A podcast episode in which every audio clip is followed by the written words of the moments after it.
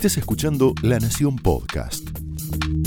A continuación, Jonathan Viale aporta su mirada sobre la realidad nacional en Más Realidad.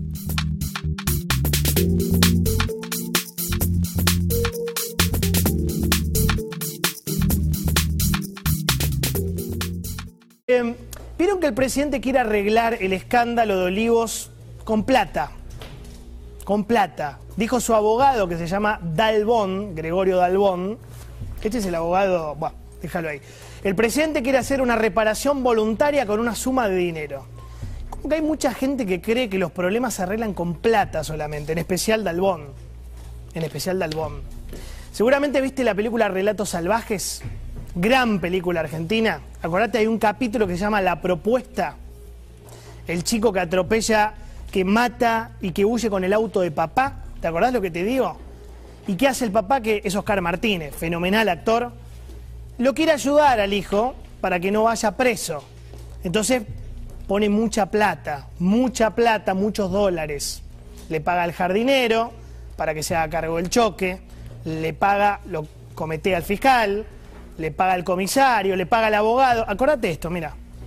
Estoy dispuesto a llegar a un arreglo, pero va a ser caro. ¿Caro cuánto? Un palo. ¿Dólares? Y bueno, vio cómo viví, la casa que tenés. No va a agarrar por menos. Lo bueno es que nos maneja todo. Conoce al comisario, a la mayoría de los jueces, y nos ayudaría a reforzar la coartada. ¿La del casero? No se lo puede dejar afuera el casero. No, un responsable tiene que haber, Mauricio.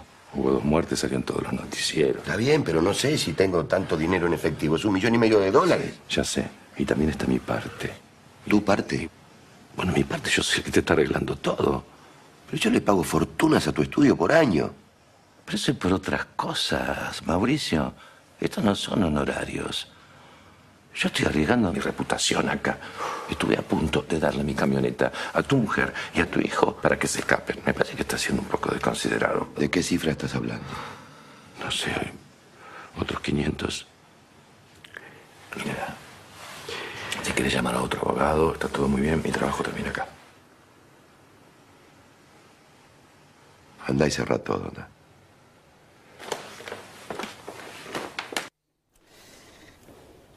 Yo me imagino la misma charla, ¿eh? La misma charla. Gregorio, Alberto. Tan juego mi reputación, Alberto. Bueno, anda y cerrá todo, anda y cerrá todo. ¿eh? Se da cuenta, presidente, todo no se arregla con plata. Bueno, acá en la película sí, pero esto no es relatos salvajes, es la vida real, presidente. Y hay valores que no se negocian.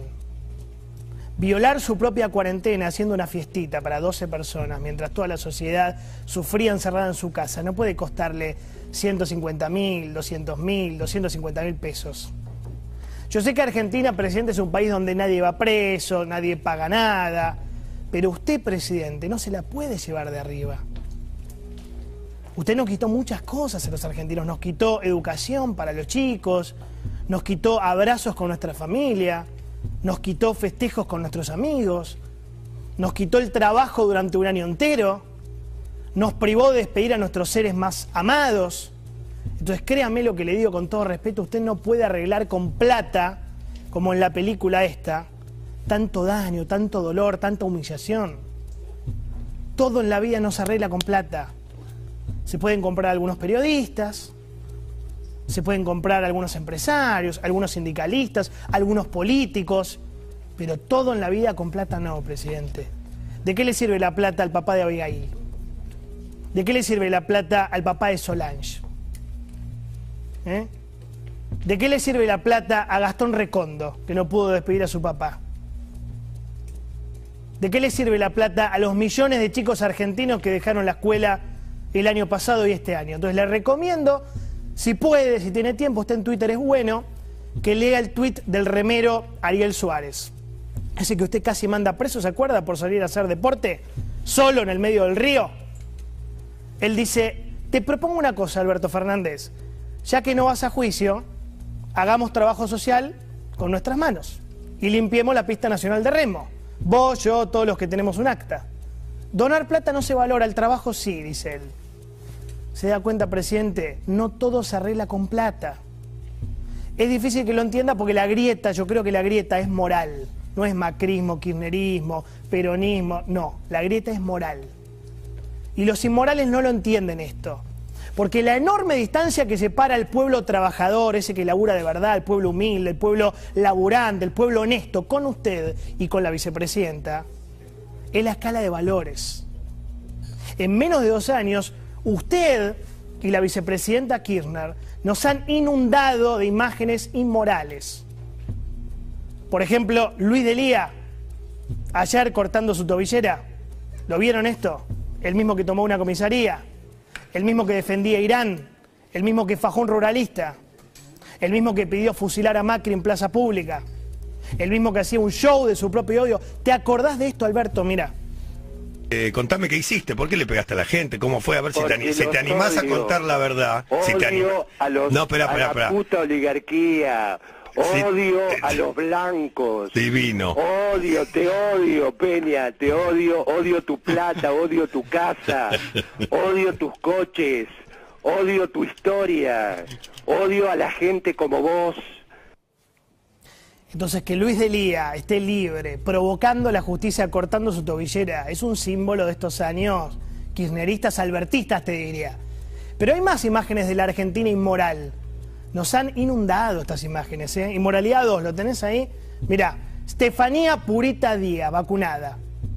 La becaria de 18 años de Ferraresi, íntima de Ferraresi, que se vacunó antes que la mayoría de los abuelos argentinos. ¿no? Inmoralidad 3, Vudú, dando clases en la UBA. La universidad argentina más prestigiosa del mundo, rifándose prestigio a mano de un chorro, de un delincuente. Qué pena esto me da por la UBA. ¿eh? Inmoralidad 4, Samid, caminando libre por la calle. Evasor, provocador, antisemita, condenado, comiéndose un bife de chorizo ahí en Ramos Mejía. Inmoralidad 5, Bisotti, que no hace la cuarentena, recién llegada de Rusia, va a la Casa Rosada, hace la conferencia con Lamens. Lo notamos muy incómodo a Lamens, muy incómodo a Matías, ¿eh? con este gobierno. ¿Se acuerda, presidente, las cosas que nos decía la, chica de migraciones, la directora de migraciones? Egoístas, cipayos, frívolos, asesinos, jódanse por viajar, jódanse por tener plata, jódanse por ir a vacunarse afuera, ¿no? El que no hace la cuarentena es un terrorista sanitario, decía Cariñano. Bueno, Bisotti, ¿qué hace? Llega de Rusia, va a trabajar como si nada. Pero hay más imágenes inmorales, provocadas por este gobierno, por usted, presidente. Mire, inmoralidad Seis llevamos. La Casa Rosada copada por los barras. Uh, imborrable esta imagen, ¿no? ¿Se acuerda, presidente, el velatorio de Maradona? Ese día usted le entregó la llavecita de la Casa Rosada a la barra de los Andes, de San Miguel, de Almirante Brown, de Boca, de Racing. Inmoralidad 7, hablando de fútbol, que vuelva al público a las canchas, que está muy bien, con las universidades cerradas. ¿Sabe, presidente, que mientras ustedes permiten la vuelta de las hinchadas, muchas universidades en la Argentina están clausuradas todavía? Raro, ¿no? ¿Qué es más importante para ustedes? ¿El fútbol o el estudio? ¿La educación o el circo? ¿El esfuerzo o la cancha? ¿La actividad o la pasividad? Hay que preguntárselo esto. Yo no tengo dudas que María Eugenia Vidal tiene razón cuando dice esto. Cuando dice te quieren burro, pobre y sometido. ¿Tenés la frase de Vidal? Te quieren burro, pobre y sometido. Es fuerte, ¿eh? Es impactante, se despertó Vidal, lo celebramos, tuvo un año un poquito apagada, pero es real. Pareciera por momentos que promueven un país de burros, un país de brutos, un país de ignorantes, un país sin estudio, un país dormido, un país sedado. Alguna vez Marx llegó a decir, che, la religión es como el opio de los pueblos, ¿no? Frase fuerte, porque según él la religión te apaga, te duerme, te conforma, justifica la pobreza, el pobrismo, como dice Pichetto. 200 años después nos permitiríamos, con mucho respeto, hacerle una humilde corrección al señor Marx. Yo creo que el populismo se lo pide a los pueblos.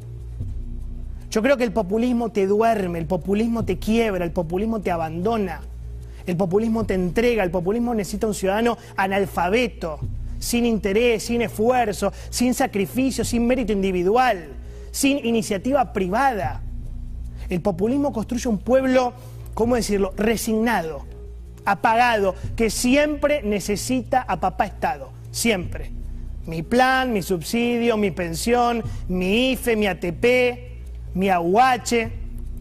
El otro día el candidato Santoro, ¿no? Leandro Santoro, del kirchnerismo acá en la ciudad de Buenos Aires, dijo algo así como esto. ¿Lo tenés lo de Santoro?